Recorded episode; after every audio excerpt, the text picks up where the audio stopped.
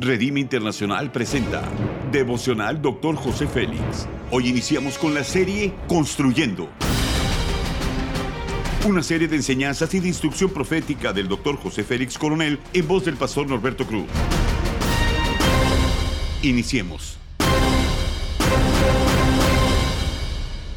Capítulo 9. Competencias proféticas. Tema la actitud correcta. Primera de Corintios 12:7 dice, Dios nos enseña que, cuando el Espíritu Santo nos da alguna capacidad especial, lo hace para que procuremos el bien de los demás. El Espíritu Santo nos prepara para ser impartidos de dones espirituales, para servir a nuestra misión en este mundo. Los principios son los siguientes.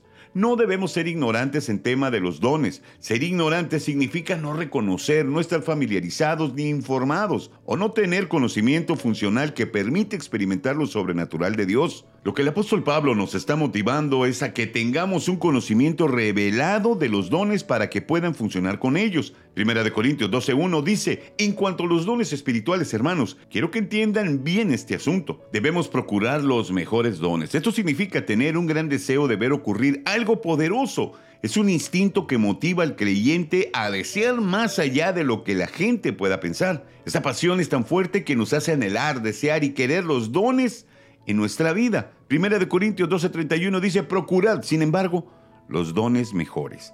Debería ser urgente avivar los dones, encender y mantener la llama del Espíritu vivo en nosotros. El don que Timoteo había recibido en su ordenación y que fue impartido por el presbítero debería mantenerse activo. Podemos tener un don por Dios, pero es nuestro deber mantenerlo avivado. Un de Timoteo 1.6 dice, por lo cual aconsejo que avives el fuego del don de Dios que está en ti por la imposición de mis manos.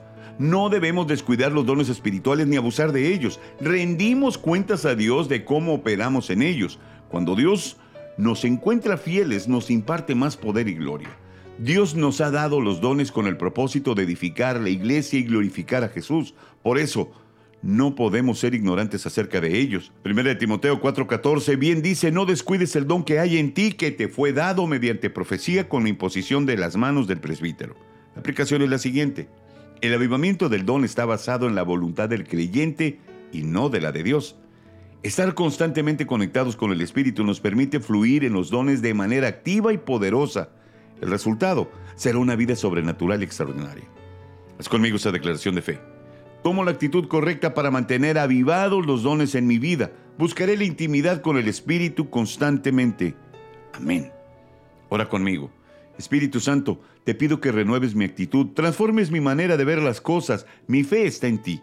Que tú seas para que me ayudes a mejorar en los dones espirituales y que el fuego que un día pusiste en mí nunca se apague.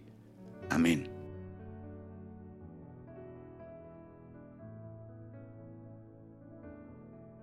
Gracias por habernos escuchado en Devocional Doctor José Félix. Hasta la próxima.